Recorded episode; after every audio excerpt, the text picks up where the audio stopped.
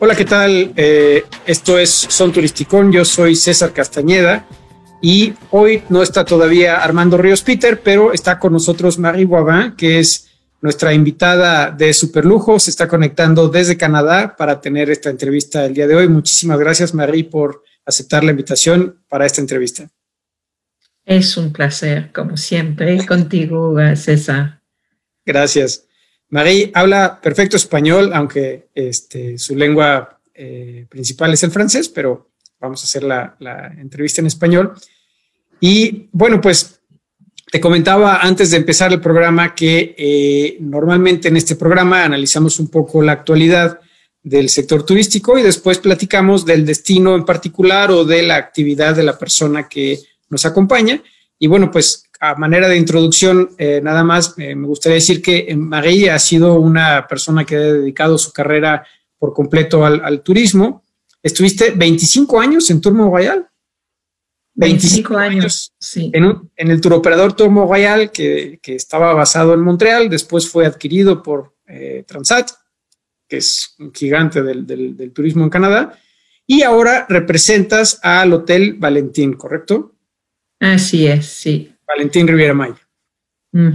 Eh, y ella es representante del Valentín Riviera Maya en Canadá, ¿no? ¿Cubres todo el mercado canadiense? Mira, sí, eh, me encargo de todo el mercado canadiense, pero más que nada las funciones mías son de negociar los acuerdos con los operadores. Entonces estoy haciendo lo opuesto de lo que hacía antes.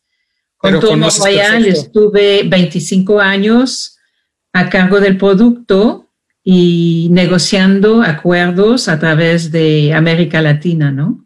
Del Caribe y América Latina, eh, México, América Central, Antillas francesas, un poco de Europa, pero más que nada los destinos de playa, eh, los destinos donde van los canadienses en invierno por necesidad.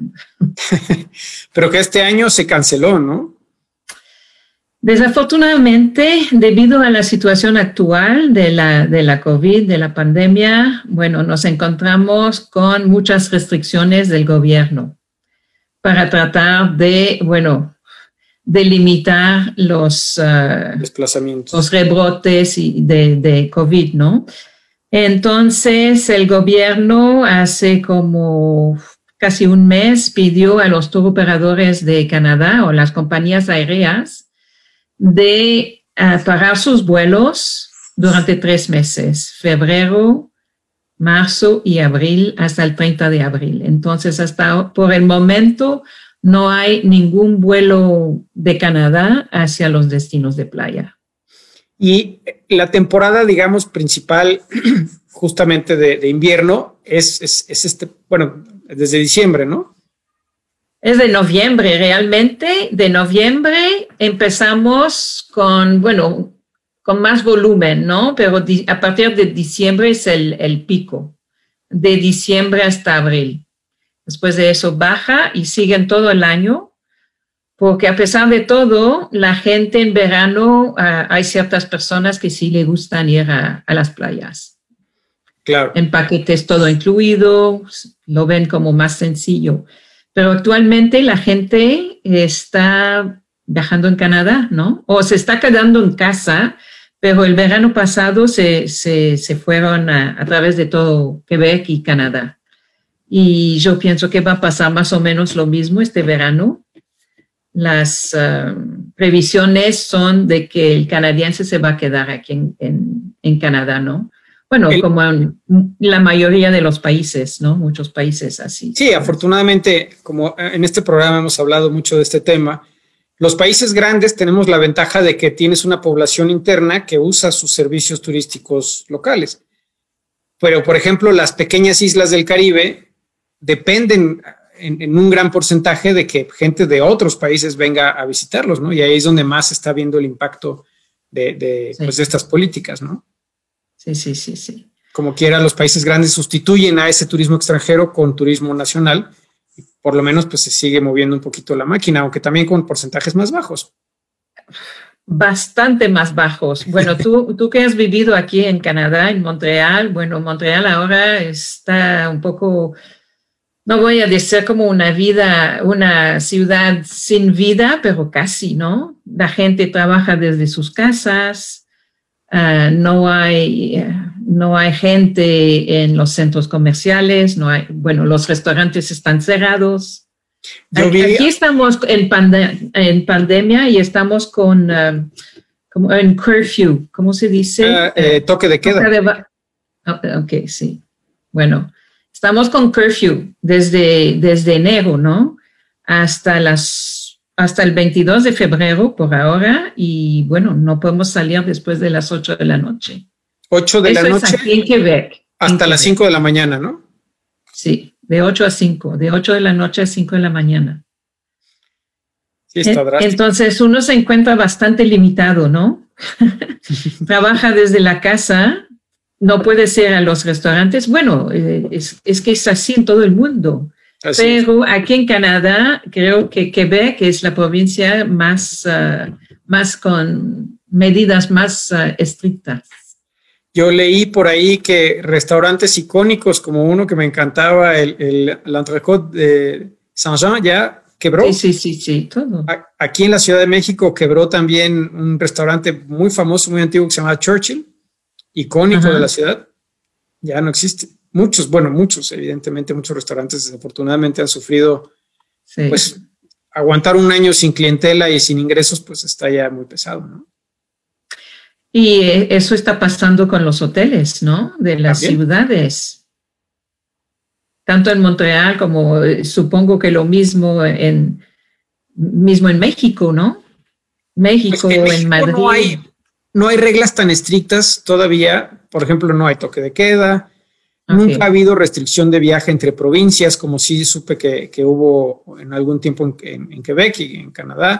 Entonces, por lo menos gente que viaja de trabajo, gente que, pues que de plano, por lo menos en el coche, sale de su casa y se va a un hotel, pues sí hay, aunque con porcentajes bajos. Lo que ha pasado en muchos estados es que reducen o limitan el porcentaje de ocupación permitido y te permiten tener hasta 30%, hasta 50%. Ahora que ya están algunos estados en semáforo naranja, es hasta el 50% la ocupación permitida. Pero por mucho tiempo, pues ha sido 20, 30%, que tú sabes que 30% es apenas salir este, eh, a tablas, ¿no? Sí, sí, sí, sí. Bueno, es lo que tuvimos en la Riviera Maya hasta septiembre, ¿no? Hasta septiembre 7, eh, el límite era del 30%, después de eso subió al 60% y si no me equivoco, ah, para Navidad bajó, no, o, o, después de Navidad, no me acuerdo de las fechas, bajó al 50%. Entonces estamos autorizados hasta el 50%. Actualmente, actualmente tienen el 50%. Sí. Y, y, en estos momentos, por ejemplo, ¿cómo es tu trabajo? Porque pues de momento no hay vuelos. ¿Cómo es la promoción de un hotel al que por el momento no se puede ir? Mira, desafortunadamente no hay clientes de Canadá, pero sí hay de Estados Unidos. El americano sigue viajando y están vacunando muy rápido en Estados Unidos. Y, se están vacunando y, ah, bueno, siempre han viajado. Los americanos siguen viajando como, bueno, no te voy a decir como siempre, como antes, pero como eh, eh, huyéndose del, de la situación de Estados Unidos, ¿no? Aprovechando para, para recargar baterías. Entonces, nosotros, el, hotel sigue teniendo, bueno, un buen volumen de, americanos. De ocupación. ¿Y mexicanos? de, ocupación, perdón, sí. Y bueno, eh, realmente lo que nos ha afectado todo, bueno, a Canadá fueron las restricciones, ¿no? De no hacer viajes no esenciales fuera de Canadá. Bueno, de entrada ya eso Ah, hace de que mucha gente no están viajando. Después de eso, eh, de, a partir de enero pidieron el, el test, el PCR, y el PCR es un test mucho más caro que el test de antígeno. El test antígeno que está pidiendo Estados Unidos cuesta como 30 dólares, más o menos, vamos a dar números así, mientras que un test PCR cuesta 150 dólares. Claro, sí es una gran diferencia. Bastante. Y tú sabes que en Canadá siempre tenemos el problema del tipo de cambio, ¿no? El tipo de cambio de un 30% arriba. Entonces tú calculas tus 150 dólares más el tipo de cambio, más dos personas, ¿no? Y bueno, todo eso. Entonces, cuando empezaron con los tests para los canadienses, bajó mucho la demanda, bajó drásticamente la demanda. Pero después de eso, eh, el gobierno ha puesto en Canadá las nuevas restricciones de un test 72 horas antes de, de, salir de México, con un test a la llegada y con el eh, cuarentena de tres noches en un hotel pagando. Y decían que el costo iba a ser de dos mil dólares canadienses, pero todavía Parece, y eso desde ayer, desde apenas el 22 de febrero. Entonces, eso ha parado totalmente las ventas. Canadá pidió a los operadores o a las compañías aéreas de no tener vuelos y ahora todos los que entran a Canadá tienen que ir a fuerza una cuarentena de tres días. La cuarentena de tres días en hotel pagado, designados por el gobierno, y después tu programa de cuarentena en tu casa, ¿correcto? Así es, el resto de los 11 eh, días en tu casa. Y, pero, y aparte de eso también afecta al turismo de fuera, es decir, una persona que quisiera viajar a Canadá ahorita, que tiene que hacer estas tres pruebas, que tiene que pagar un hotel específico designado por el gobierno, seguro deben ser los hoteles del aeropuerto. Después, ¿cómo va a ir a otro hotel a hospedar? O sea, ¿dónde hace su cuarentena? Bueno, eh, ¿en qué sentido? Llegando hace su cuarentena tres días. Una vez que tiene el resultado del test, primero tienes que pagar tus tres noches, ¿ok? A fuerza. Si consigues el resultado del test el día siguiente, puedes irte a, tu casa, pero no tienes ninguna pero si no eres canadiense, o sea, si tú eres una persona que viene de otro país. Ay, sí, sí, sí, no, tienes que hacer, bueno, eh, eso realmente lo van a, seguir o si se va a la casa de alguien o si es un transfer. No, no, el, extranjero no sé. Realmente ahí. o sea, realmente está parado el, sector. Sí, sí, sí, totalmente. Y esta restricción. Entonces, e, eso está. ¿ah? Esta última restricción de los tres pruebas que, que entró en vigor ayer, ¿hasta cuándo va a durar? No sabemos. Esa no tiene no han dado un límite, por ejemplo. No, por el momento no hay, no hay fechas específicas. Lo que sabemos es que el gobierno pidió a, las compañías aéreas de no volar hasta el 30 de abril. Entonces, esperemos que en ese momento habrá más gente vacunada, ¿no? Con los, las, el, el vaccine, vacuna. Sí, vacunada.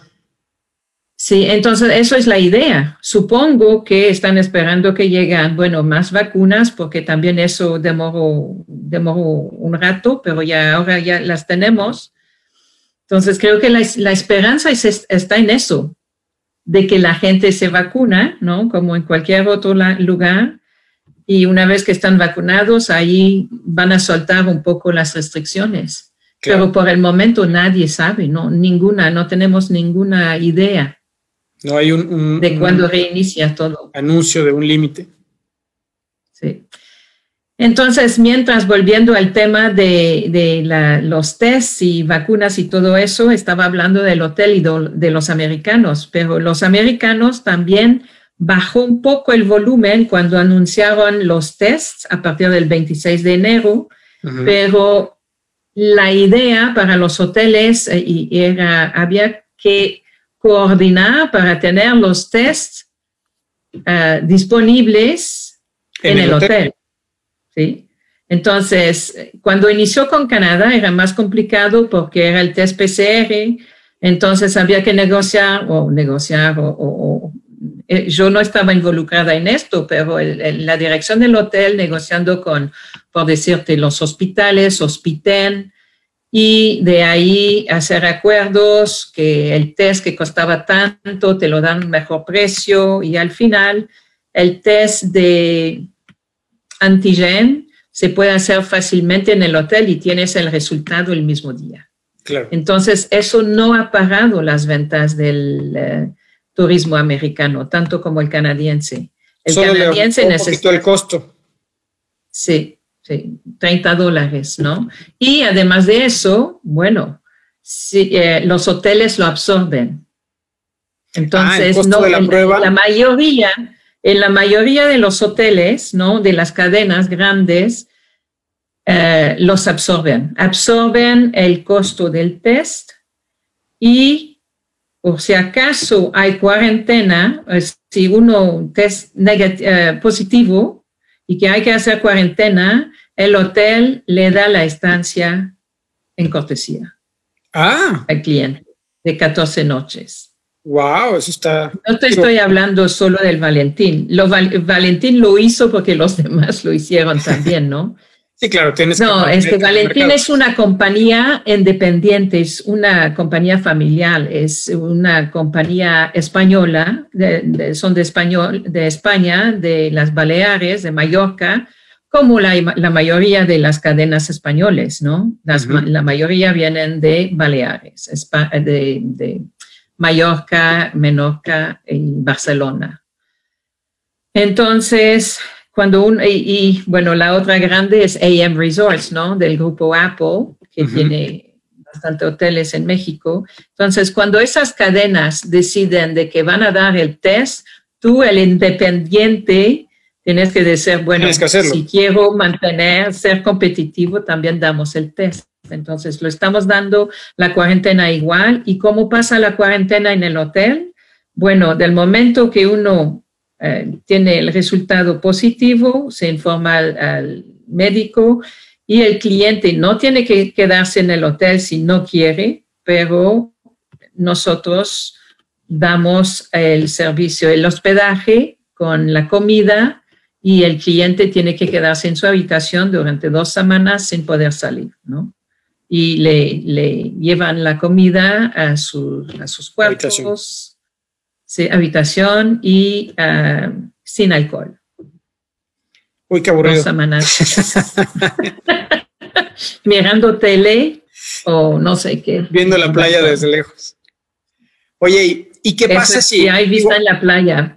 han tenido muchos casos así? No, no- ¿O no tienes el dato? No, y estaba leyendo de que o- otra compañía eh, ah, de los AM Resorts dijeron que tuvieron 9000 tests y solo 7 positivos.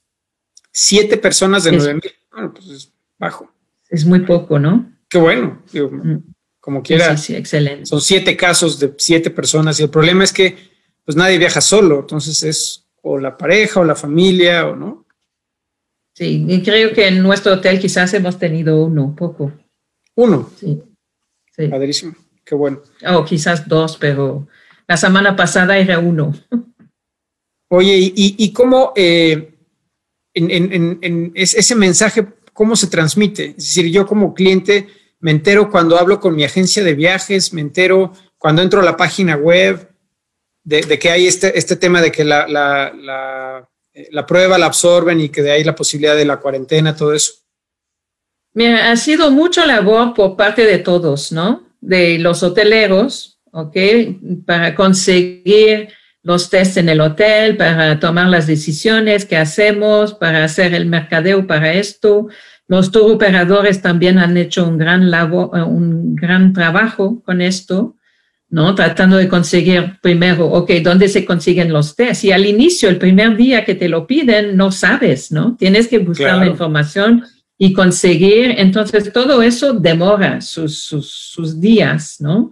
No, Ok, hubo tal día, ok, el test cuesta tanto. Después de eso se baja el costo y se baja y se hace en el hotel. Y, Al principio te acordarás, no sé en Canadá cómo fue, pero aquí en México hubo mucha especulación con el precio de las mascarillas, los guantes, las, sí, Y sí, fue- sí, sí, sí. primero estaban muy caros y luego fue bajando poco a poco el precio de todos esos insumos.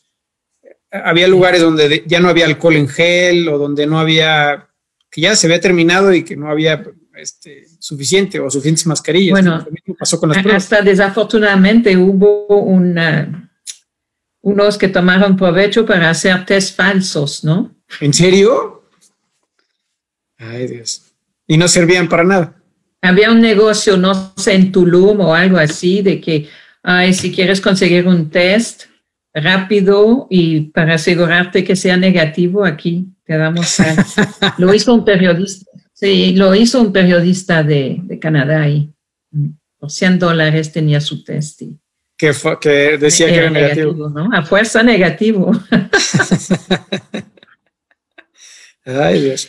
Pues sí, sí, sí ha pero, eh, ha sido un gran labor para todos, ¿no? De decidir, ok, ¿cómo lo hacemos? Igual cuando, cuando empezó todo, ok, ¿cómo, cómo, ¿qué vamos a hacer? ¿Cómo vamos a hacer con los protocolos, no? Claro, protocolos. Cada hotel ya tiene, tiene sus, eh, bueno, sus uh, normas, de seguridad, ¿no? Mientras trabajando con compañías internacionales como Cristal y, y todo eso, pero después de eso había que ir más allá.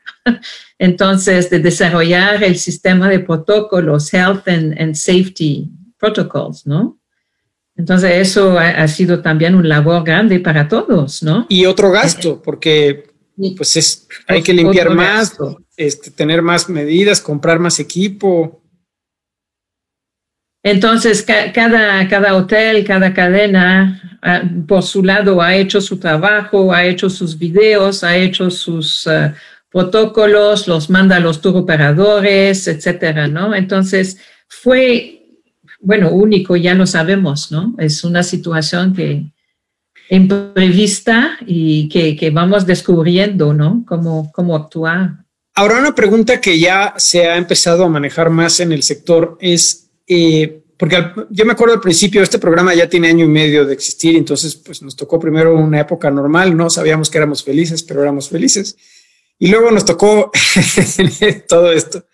Y a partir de ahí, yo me acuerdo del año pasado, marzo, abril, mayo, que ya estaba las restricciones fuertes, todo cerrado, la mayoría de los entrevistados decían, bueno, pues en dos o tres meses que reactivemos, o en verano que reactivemos, o en Navidad que reactivemos, hasta era una broma decir que Navidad iba a seguir el cubrebocas.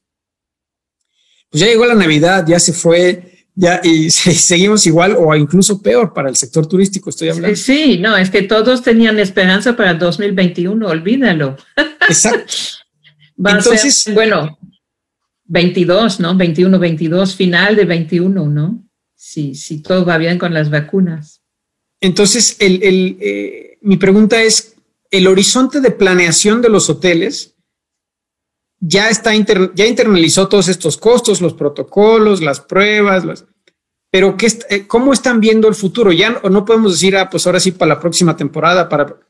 ¿Están pensando en que vamos a vivir con esto a largo plazo? Eh, o sea, creo que hay un tema ahí de ajuste en cuanto a la estrategia de mediano plazo, por lo menos, de cómo vamos a trabajar, porque quién sabe, también existen estas probabilidades de mutaciones del mismo virus o que la vacuna creo que no sirve para siempre, sino que es, es temporal.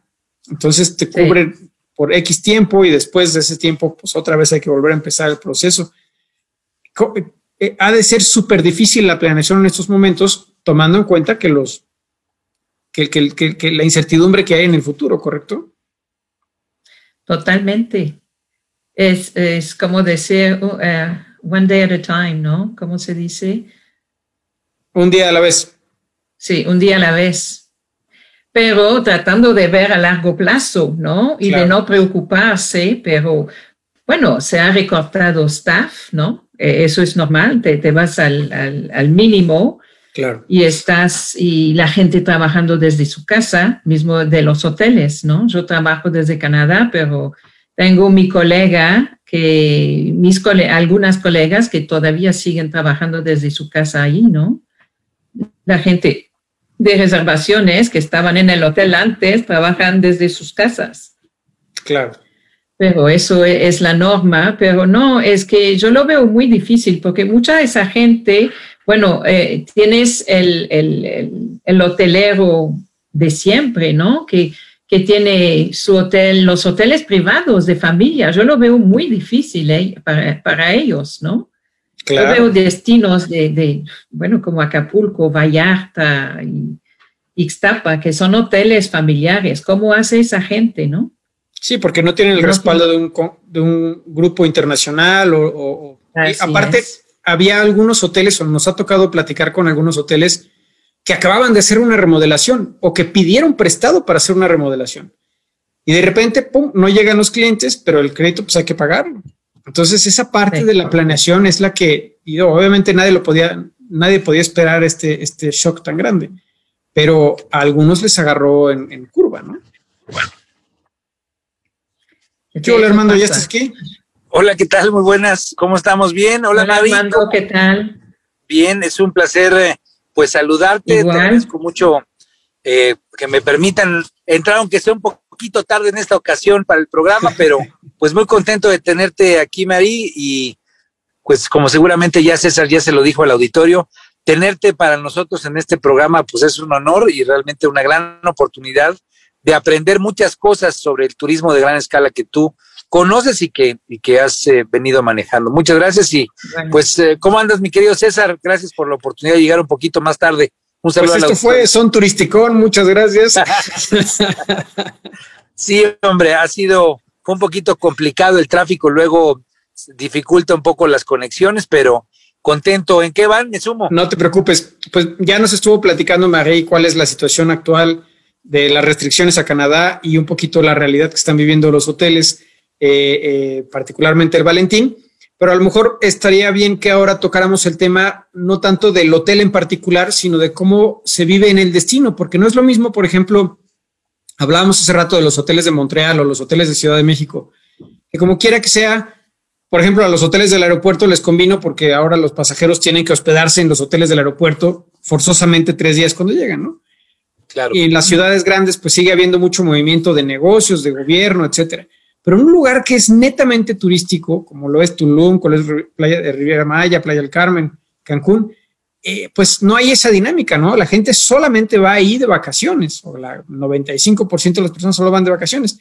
El argumento de marketing ha cambiado actualmente o sea, antes tú decías, pues vente a la playa, ahora dices, escápate de, tu encierro, de tu cuarentena, o vente a hacer este, trabajo a distancia. Si tú estás trabajando desde tu casa, vente a trabajar al hotel. ¿Cómo ha cambiado ese mensaje en cuanto a la, forma de llegarle al cliente?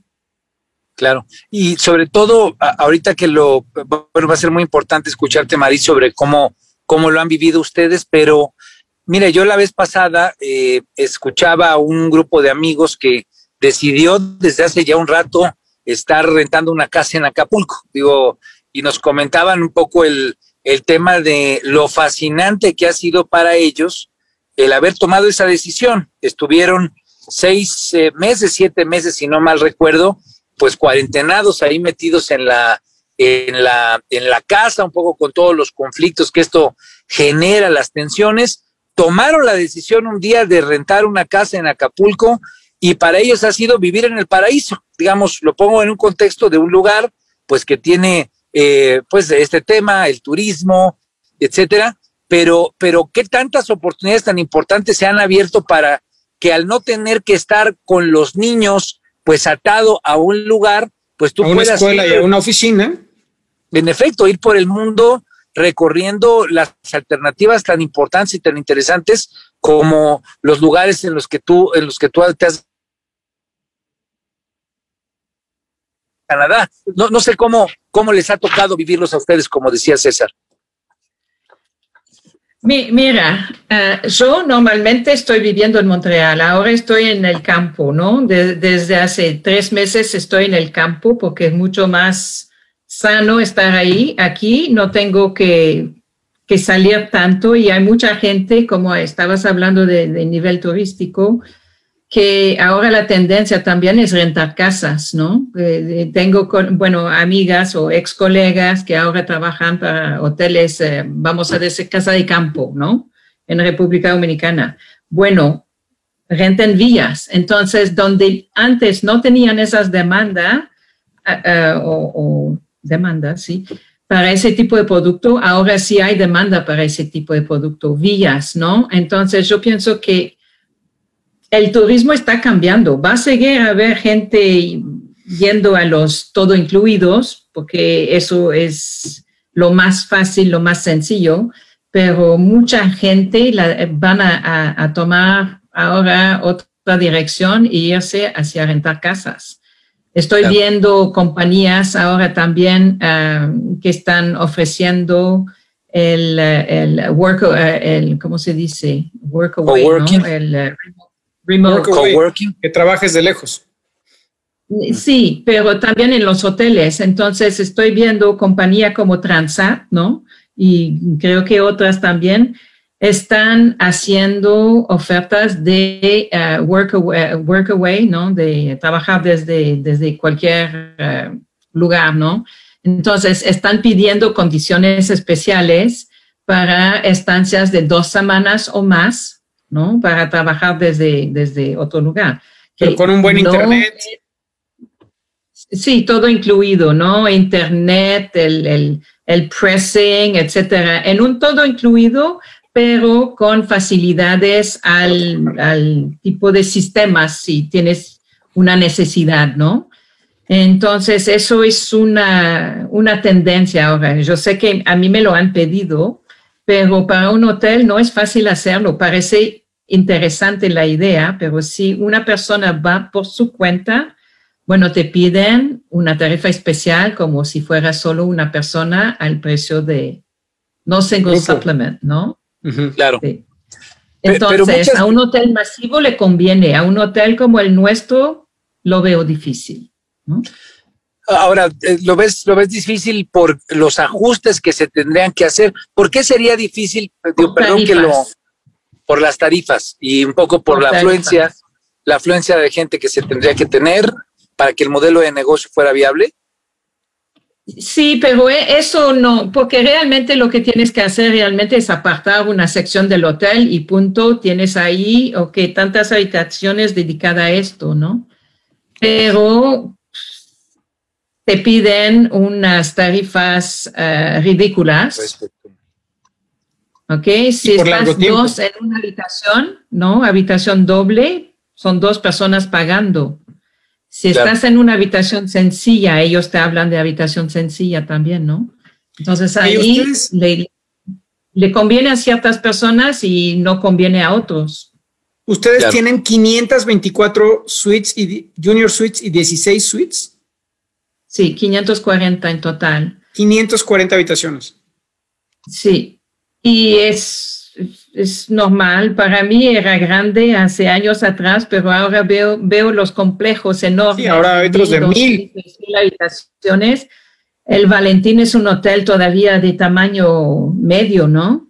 Además, lo, lo lindo del Valentín es, es, que representa una hacienda elegante, ¿no? De la época de, de las haciendas. Es una réplica bastante auténtica en un entorno natural y tropical. Entonces, eso te da la impresión de estar realmente en un lugar, en un paraíso, con una linda playa. Entonces, tenemos esa ventaja ahora con la social distancing, ¿no? Distancia, distanciamiento social, de que hay mucho espacio en un hotel como el Valentín.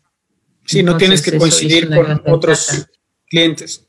Ahora, digamos, si, ese modelo de negocios obviamente es, es, complejo por lo que tú nos has comentado, ¿qué, ¿qué opciones hay o qué opciones seguramente les ha tocado estar revisando, nuevas prácticas, mejores prácticas, soluciones innovadoras. ¿Qué, qué, qué te ha parecido interesante si es que hay algo que hayan encontrado que está funcionando en otros lados o que por lo menos ustedes han revisado, pues en este modelo de negocios que sin duda alguna pues está sufriendo una evolución y que, y que pues eh, eh, tal vez son, son cambios que en este momento parecerían eh, pues no, no, no definitivos, pero pero que pueden sí ser eh, a final del día ya modificaciones que lleguen para quedarse. ¿Qué, qué tipo de cambios te ha tocado ver, Maricia, es que hay alguno eh, frente a este contexto de la pandemia, de cómo otros hoteles o cómo otros destinos turísticos se están adaptando? Mira, yo pienso que ahora Mucha, muchos de los hoteles están viendo para, para tratar de conseguir el cliente directo, ¿no? Por, por vía de la web. Antes tenías a los OTAs, ¿no? Las, los, um, ¿cómo se llama? OTAs. De tipo Expedia, ¿no? Turoperadores. los colocadores. Ah, los turoperadores. No, OTAs es Online Travel Agency. Online Travel Agency. Como Expedia, ¿no? Entonces, ahora, bueno, siempre van a existir estos, pero lo que nosotros estamos enfocando es en la tecnología y tratar de conseguir bastante eh, directo también. Entonces, el modelo del tour operador todavía no sirve y es muy interesante para todos, pero en una época de pandemia, cuando no puedes contar necesariamente con el tour operador, por lo menos en el caso de Canadá, no se puede contar actualmente con el tour operador. Entonces, eh, eh, eh, los hoteles están poniendo mucho enfoque en lo directo, en mejorar su web, en mejorar la, presencia en redes sociales. Los mensajes. Mm, Sería algo más B2C, business to consumer, ¿no? Sí, y también B2C, sí. Y, digamos en siempre seguirá, pero el B2C se ha, se ha, vuelto un poco más importante en, los últimos meses. Bueno, es, en el último año, ya hace un año. Es interesante que lo digas porque parecería, me ha tocado tener también contacto con otro tipo de grupos y de sectores. Y por ejemplo, los sectores de capacitación que originalmente acostumbraban trabajar B2B por ejemplo, capacitación a bancos, etcétera. Ahora se han dado cuenta de que la pandemia ha abierto una importante área de oportunidad en el B2C, en el, digamos, en el trato directo al consumidor. Eso, pues parece que es una, una respuesta interesante que está sufriendo el sector de los servicios. Es una respuesta interesante para que nuestro auditorio, pues, ponga atención, porque al final del día, eh, el impacto en el sector turístico es representativo de lo que le ha pasado a otros sectores, ¿no? Pero sabes qué, decimos B2C, pero todavía sigo sigue siendo B2B porque muchos de los agentes de viajes van a reservar directo en el hotel para sus clientes. Es cierto, es cierto. Entonces, la relación que tenemos también con el agente de viajes es muy importante. Y uh, tenemos uh, programas para los agentes de viajes, ¿no? Eh, programas con, eh, de fidelización con, las agencias. Entonces, seguimos contando con ellos, pero la cosa es que ellos no tienen que, si no tienen el medio a través de un tour operador o si les conviene mejor hacerlo directo con el hotel, ya tienen la facilidad para hacerlo. Entonces, es un mix de... Oye, ¿y ustedes han visto un crecimiento en sus clientes mexicanos? Mira, Valentín, en nuestro caso no ha sido un hotel, no es que no estamos enfocados, pero es que la clientela más que nada ha sido eh, norteamericana, canadiense, americano y europea. Un poco de todo, un poco de México, un poco de Sudamérica, pero realmente norteamericano y Europa. Y porque, bueno, nosotros también, el Valentín es un hotel de solo adultos. Okay. Entonces, el cliente mexicano es más... Ah, familia. Bueno, tenemos algo, pero es más enfocado a hoteles de familia. Sí, claro.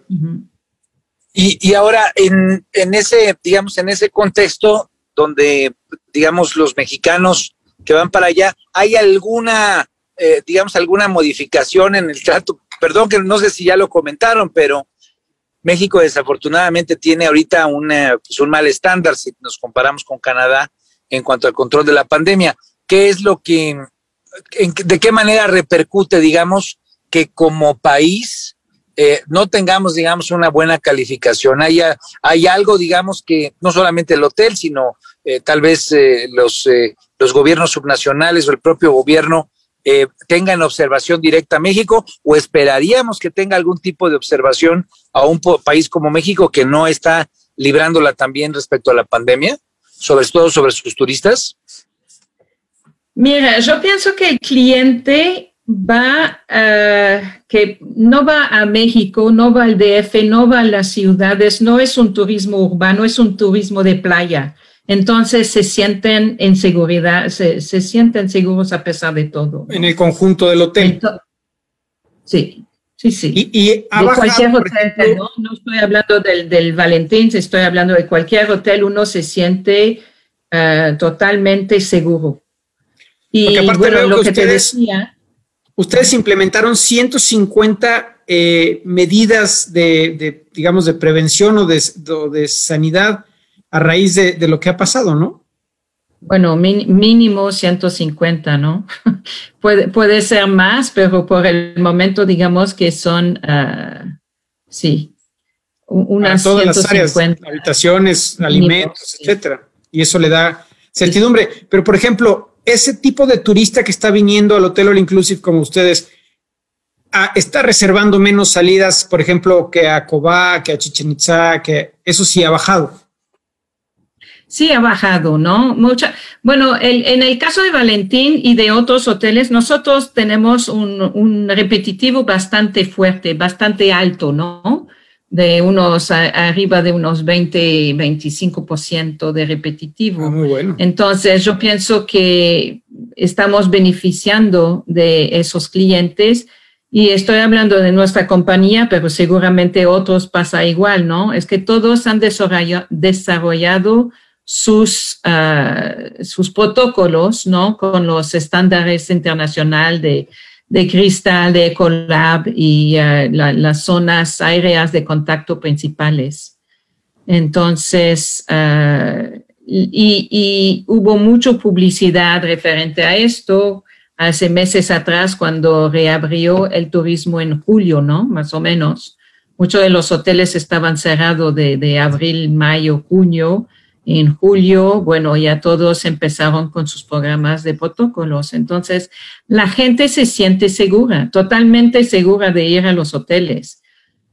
Tuvimos un problema aquí en Canadá de que unos periodistas fueron en la época de Navidad en alguna zona que no sé, bueno, creo que era en México, sí, ahí en Playa del Carmen, y ah, bueno, que la gente, mucha gente no estaba respetando la, la distancia social y se habla de eso aquí, pero realmente en los hoteles respetan bastante bien la, las reglas. Bueno, las reglamentaciones, ¿no?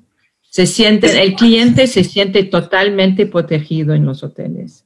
Sí, era lo que me refería. No hay, digamos, una percepción, digamos, de, de que no se siguen las reglas que a final de cuentas termina afectando. Eso no, no es algo que digamos que inquiete en este momento y no ha, porque a final de cuentas pues también el hotel eh, marca cierta dinámica interna que, que al mismo tiempo ofrece calidad en el servicio, me imagino, ¿no? Y cuidado en, en, torno a, la, a lo que es el COVID, ¿no? Sí. Siempre habrá ciertas personas que no se preocupen tanto, pero en general la gente respeta distancia y máscaras y todo eso o cubrebocas, perdón. No, y también hace rato antes de que entraras, Armando, ya nos dijo Marie que están los hoteles absorbiendo el costo de la prueba PCR o de la prueba de, antígenos. No, de la antígenos. De la antígenos, perdón. Y que si tú resultas positivo, te están ofreciendo la cuarentena de 14 días gratis. Wow. no, puedes salir de tu cuarto, pero... Bueno, qué, qué bueno que lo volvamos a repetir porque eso sí es una buena promoción, sin duda alguna. Hay gente que se puede chutar 14 días feliz de estar ahí en el paraíso. Pero no puedes salir de tu cuarto. Bueno, pero si tienes una buena vista. Ahí no puedes tomar alcohol. bueno, pues entonces el paraíso siempre tiene sus restricciones. Imagínense, si Adán las tuvo, imagínense. Imagínense, si Adán las tuvo, César Castañeda, pues también las tiene que. pero, bueno, ese es un dato interesante. Al final del día es cómo toda esta dinámica, y lo hemos comentado en otros programas, eh, hace que eh, la propia resiliencia que tiene el sector turístico, pues vaya buscando distintas dinámicas. Y esto creo que es un ejemplo muy, muy puntual. Me parece un ejemplo interesante. ¿Qué tanto, digamos, más allá, fuera del COVID, fuera de, digamos, del el contexto actual, qué tanto esto ha impactado, digamos, en las proyecciones, en los programas eh, que, ustedes tenían para, para, para tener crecimiento, para, digamos, para los, los planes de expansión, ¿qué tanto se han visto afectados? ¿Previos al COVID? Pues, digamos, eh, tal vez es un poco como que el contraste, ¿no? Eh, llegó el COVID, cambió el mundo, eh, cuáles eran las proyecciones que se tenían para el país y con este cambio un poco qué tanto se ha afectado pues esa visión que se podía tener en el mediano y largo plazo. Mira, yo pienso que a, ciertas compañías les ha afectado más que a otros, pero mira, un ejemplo, en el caso nuestro, bueno, la idea era de, remodelar tantas habitaciones, ¿no? Mitad del hotel, que una parte ya se había remodelado hace dos años. Entonces, la idea era de remodelar ocho bloques y al final se remodelaron cuatro. Ok. Entonces ahí un pago de inversión por un rato porque no tienes ingresos. Claro. Claro. Y eh, proyectos, por decirte, si uno quería crecer en otro, otro destino o, construir otro hotel, bueno, ahí se paga el, plan, ¿no? Por completo.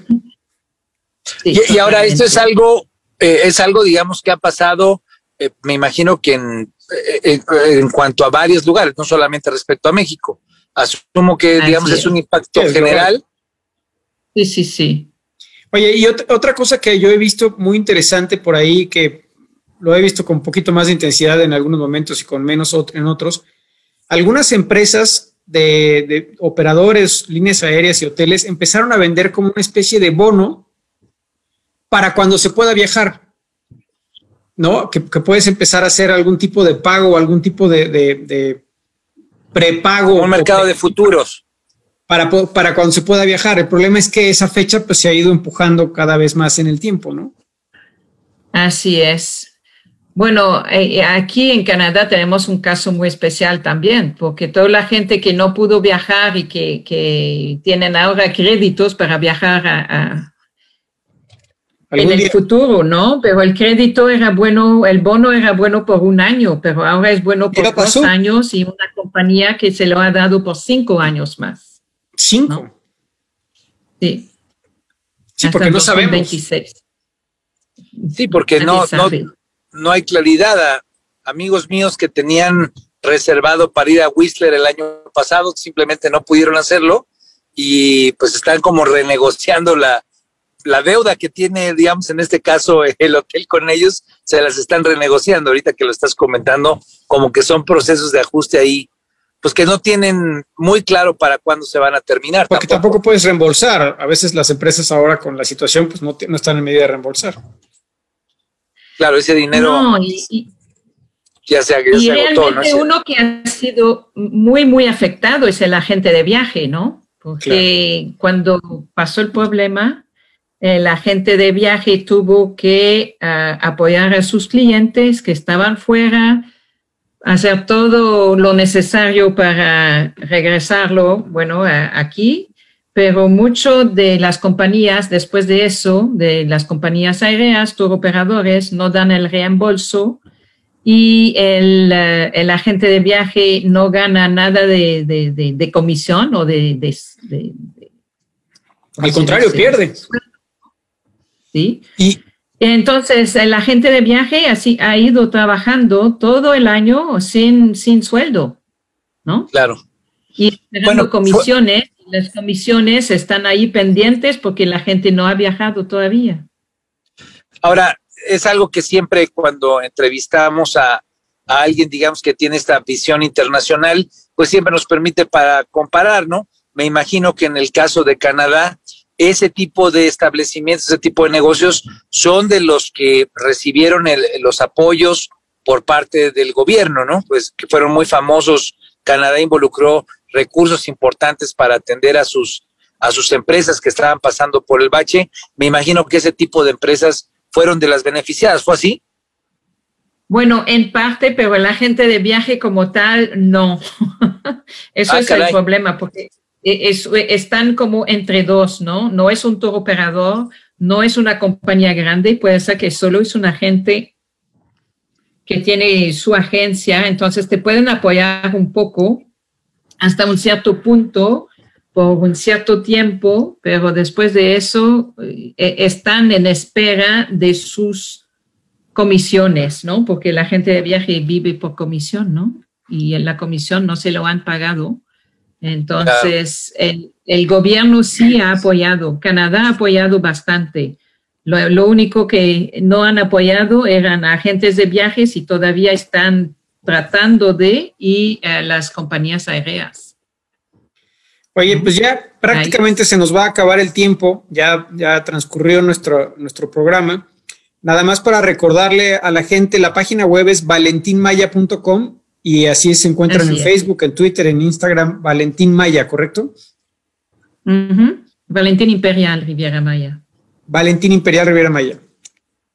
Sí. Bueno, pues sí, sin duda alguna, un lugar al que hay que asistir, un lugar que en este momento, pues me parece que vale la pena voltear a ver aquí en la República Mexicana y especialmente pues con esta visión internacional que pues nos permite ver que se están buscando las mejores prácticas, que se está adaptando el modelo para atender cada vez mejor al cliente y pues yo creo, mi querido César, que es eh, para nosotros, como decía yo cuando entré, pues un honor contar con Maggie que pues tiene esta gran visión, esta gran experiencia y que hoy pues engalana a nuestro país eh, trabajando, digamos, para un importante destino turístico que está en México, ¿no? Y ojalá que pronto podamos volver a recibir a los turistas canadienses en México, que mutuamente a nosotros nos gusta recibirlos y a ellos les gusta mucho visitar México, así que esperamos pues que... Mira, yo soy mexicana de corazón y creo que hay muchos canadienses que piensan igual, así que esperemos que todo, que volvemos a una vida más normal bien pronto, ¿no? Sin duda. Y te agradezco la invitación, Armando, fue un placer conocerte. Un gustazo. como siempre, y bueno, un, un, placer y esperemos que todo salga bien, ¿no? Pronto. Pues sí, hay que hacer votos porque siempre si hay un lugar en el que hay que invitar a la gente de México y del mundo entero a que conozcas la Riviera Maya y sin duda alguna ahí en Valentín pues hay una gran, gran, gran oportunidad de disfrutar de la gran belleza y del paraíso terrenal que que tenemos allá en la, en la península de Yucatán. Yo les agradezco mucho, bueno, mucho, muchas gracias, Marie, por haber estado con nosotros. Esperemos contar con tu presencia después para otro programa, para ir viendo cómo van avanzando las cosas, pero pues muy contentos de, de estar aquí con ustedes. Les agradecemos mucho a toda la audiencia, a todo el auditorio. Yo soy Armando Ríos Peter y esto fue Son Turisticón, mi querido César. Yo soy César Castañeda. Nos vemos aquí la próxima semana en punto de las seis de la tarde en Radio 13 Turismo, radio13.com.mx, arroba Radio 13 Digital. Muchas gracias, Marí. Muy bonita tarde. Hasta luego.